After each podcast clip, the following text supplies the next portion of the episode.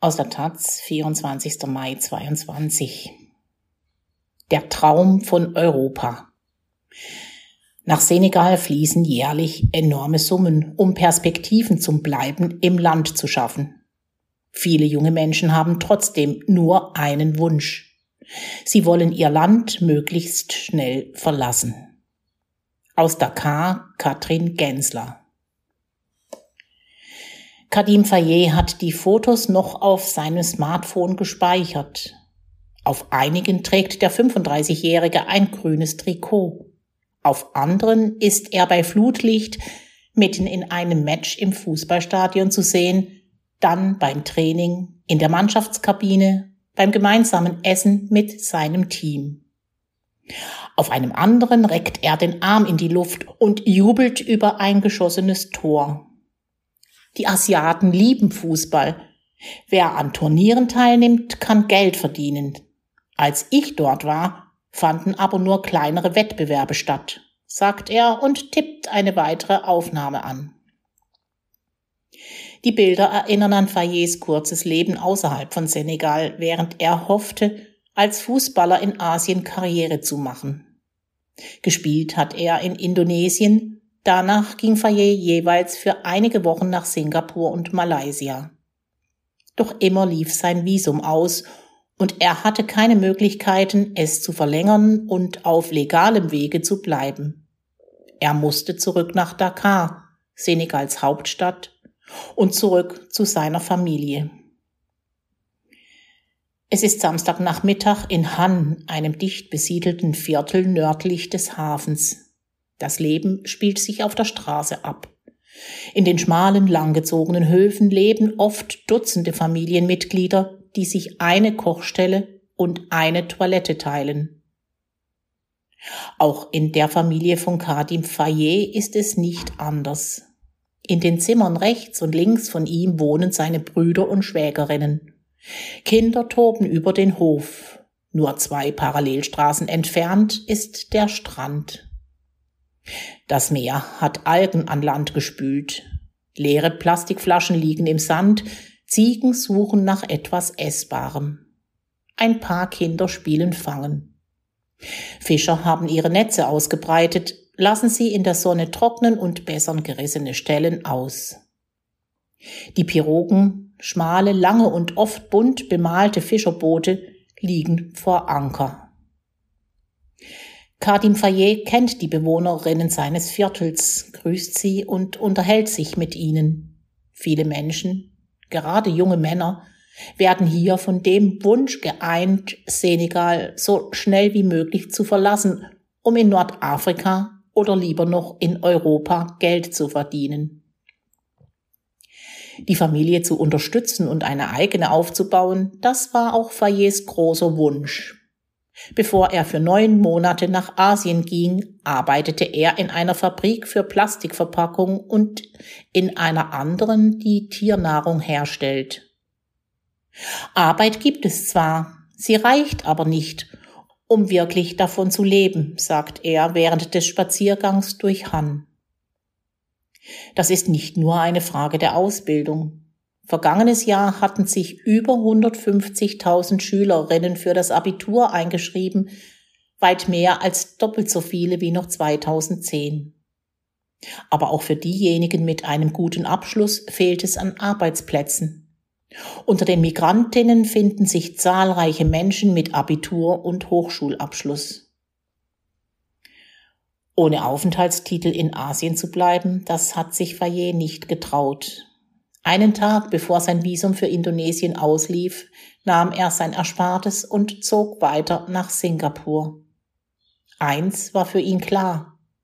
Ich wollte dort nicht ohne Papiere leben. Die zu erhalten, das ist schwer. Und es ist besonders schwer, wenn man die Sprache nicht spricht. Gerade wenn Familien viel Geld für die Fahrt nach Europa zusammengelegt haben, gilt die Rückkehr als Scheitern auch wenn die Zahl der Heimkehrerinnen durch eine rigide Politik der Europäischen Union groß ist oder Schleuser sich nicht an ihre Zusagen halten. Das Café von MIGDEF, einer 2006 gegründeten Organisation für Migration und Entwicklung, liegt ebenfalls in Han. Kadim Faye kann zu Fuß hinlaufen und macht das auch regelmäßig. Nach seiner Rückkehr aus Asien wurde er hierher eingeladen. Das hat mir psychologisch viel geholfen, sagt er. In den weiß gestrichenen, schlichten Räumen trifft er sich mit anderen Rückkehrerinnen, aber auch Familienangehörigen von Migrantinnen. Sie sitzen auf weißen Plastikstühlen rund um einen großen Tisch, erzählen von ihren Alltagsproblemen, von den Nachrichten, die sie aus Europa erhalten, aber auch von jenen, die ausbleiben und viel schmerzhafter sind. Manchmal sind es Mitreisende, die Angehörige über den Tod informieren. Manche Familien erfahren jedoch nie genau, was passiert ist. Aisa Tusek geht es so. Sie ist ein häufiger Gast im Café und hat sich zum Ziel gesetzt, junge Menschen vor der riskanten Migration ohne Papiere zu warnen. Sie trägt ein pinkes Kleid und beugt sich auf ihrem Plastikstuhl ein wenig vor, wenn sie spricht. 2006 hat sie ein Kind verloren. Ihr Sohn war damals gerade 19 Jahre alt und wollte über Marokko nach Europa reisen. Über seine Pläne hatte er nicht gesprochen. Wir haben versucht, ihn über sein Handy anzurufen. Doch nie hat er geantwortet, erinnert sich Aisatusek. Bis heute fällt es ihr schwer zu sagen, dass der Sohn tot ist. Auch einer ihrer Brüder versuchte, nach Spanien zu gehen. Er ist zurück und leidet bis heute unter dem, was er erlebt hat. Der Mann von seiner Bouffayer lebt zwar, allerdings weit entfernt in Marokko. Seitdem er 2017 dorthin gegangen ist, ist er nie wieder in den Senegal zurückgekommen. Ab und zu schickt er seiner Frau Geld, damit diese die Schulgebühren für die beiden gemeinsamen Kinder bezahlen kann. Sie wachsen ohne ihren Vater auf. Der fünfjährige Sohn hat ihn nie gesehen, die elfjährige Tochter nur wenige Erinnerungen. Der Kontakt läuft über das Smartphone. Das ist ein bisschen schwierig, sagt Seiner Bouffayer knapp und vage. Mame Kati Fayet arbeitet als Koordinatorin hier. Sie erlebt, dass auch die Erfolgsgeschichten die Migration anheizen. Laut Weltbank machten die Rücküberweisungen im Jahr 2020 knapp 10,4 Prozent des Bruttoinlandsproduktes aus. Es gibt hier eine ganze Reihe von Häusern, die durch das Geld der Migranten gebaut wurden. Medien tragen ebenfalls dazu bei, den Wunsch nach einer Auswanderung zu befeuern. Wer durch die Fernsehkanäle zeppt, sieht in aller Regel Bilder, die Afrika als ärmlichen Kontinent präsentieren, der von zahlreichen Krisen gebeutelt wird. Aktuell wird vor einer Hungersnot in Ostafrika gewarnt. Aufgrund terroristischer Gewalt und Überfällen durch Banditen sind alleine im Sahel mehrere Millionen Menschen auf der Flucht. Die Abwärtsspirale hält an und Konflikte lassen sich nicht mehr beenden. Europa wird hingegen als Region dargestellt, in der das Leben einfach ist und sich rasch materieller Erfolg einstellt. Diese Vorstellung befeuern Migrantinnen aber auch selbst, indem sie Bilder von sich vor schicken Häusern und teuren Autos in die Heimat schicken. Doch Autos und Häuser gehören anderen. Für die Reise ein Visum zu erhalten sei enorm schwierig, sagt Mame Kati Fayet. Die Antragstellung nehme Zeit in Anspruch, der Ausgang sei unsicher. Das ist anders mit dem Boot. Niemand stellt Fragen, sobald man die 400.000 CFA zahlt. Umgerechnet sind das 600 Euro. Die Überquerung der grünen Grenze ist in Afrika fast überall kein Problem. Auch gilt in der westafrikanischen Wirtschaftsgemeinschaft ECOWAS das Recht auf Personenfreizügigkeit. Doch Transportmöglichkeiten fehlten. Im Zentralsahel haben sich außerdem Terrorgruppen ausgebreitet, die Migrantinnen verschleppen und von ihnen Geld erpressen. Auch verüben Banditen Überfälle auf Reisende. Die unsichere Lage sei mittlerweile auch eine der Ursachen geworden, weshalb Menschen die Region verlassen wollen, sagt Alpha Saidi Bar, der in Dakar Sprecher der Internationalen Organisation für Migration IOM ist. Wegen der Schwierigkeiten in Afrika ist die Route über den Atlantik auf die Kanarischen Inseln attraktiver geworden. IOM zählte im Jahr 2021 auf den Kanarischen Inseln 22.316 ankommende Migrantinnen, während es 2018 lediglich 1.307 waren. Dabei überleben viele die Überfahrt gar nicht.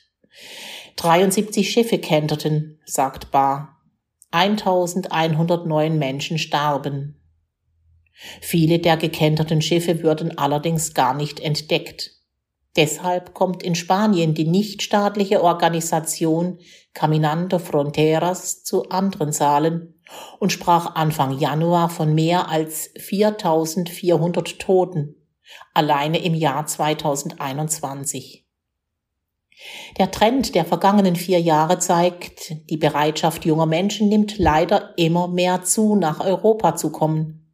Dabei kennen sie die Risiken, unterschätzen diese aber auch, lautet Bars Fazit.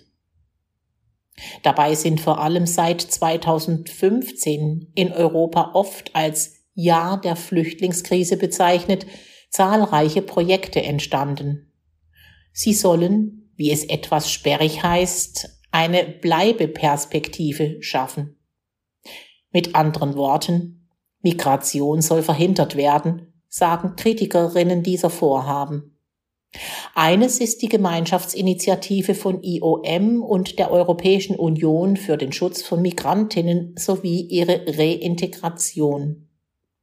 Wollen diese in ihr Herkunftsland zurückkehren, gibt es dafür Unterstützung sowie Hilfe bei Wiedereingliederung, aber auch Informationen zu einer geplanten Auswanderung. Ein Programm, das Leben rettet, nennt es bar. Den Rückkehrerinnen würde es weder an der Ausbildung fehlen noch an der richtigen Arbeitseinstellung.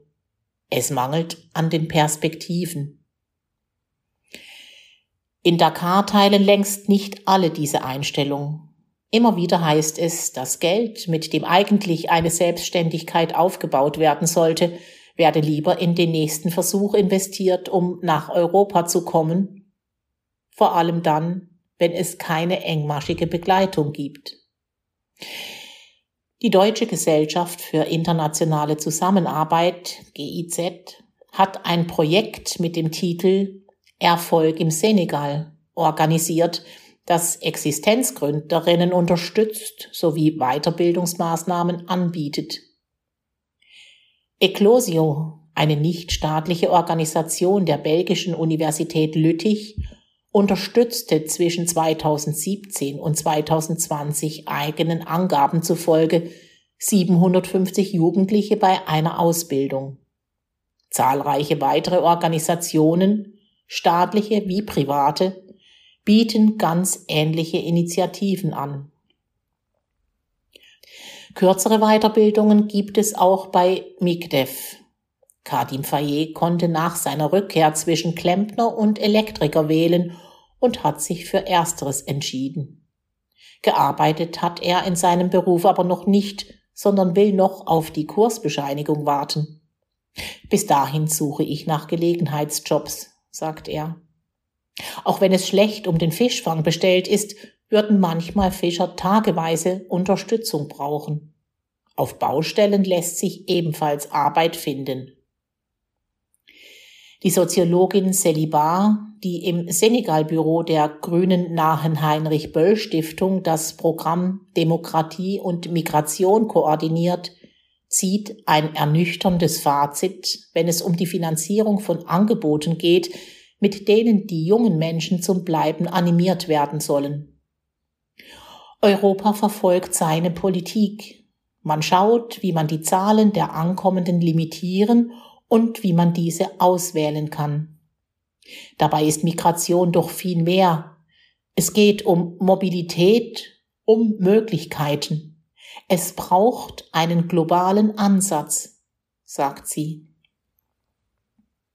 Die immensen Summen, über den Emergency Trust Fund for Africa der Europäischen Union werden beispielsweise in Niger 15 Projekte in Höhe von mehr als 279 Millionen Euro finanziert, würden kaum etwas ändern.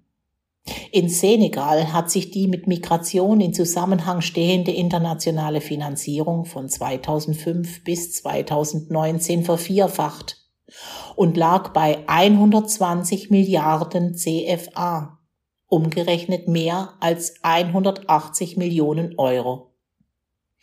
Die Fonds werden zwar erhöht, gleichzeitig wollen die Menschen das Land verlassen, sagt Celibar.